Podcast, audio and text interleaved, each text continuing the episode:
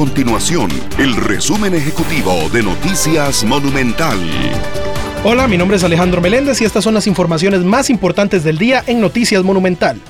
Se está hundiendo Limón, el módulo de información oceanográfico en ciencias del mar y limnología, el MIOCIMAR, sospecha de un posible hundimiento tectónico en Limón, tras el terremoto ocurrido el 22 de abril de 1991, que tuvo una magnitud de 7.7 y que provocó la muerte de más de 40 personas en el país, se generó un levantamiento de 1.8 metros de la plataforma de Limón.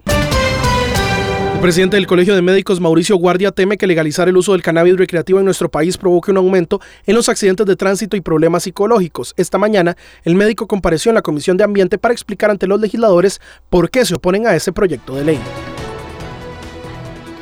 Estas y otras informaciones usted las puede encontrar en nuestro sitio web www.monumental.co.cr.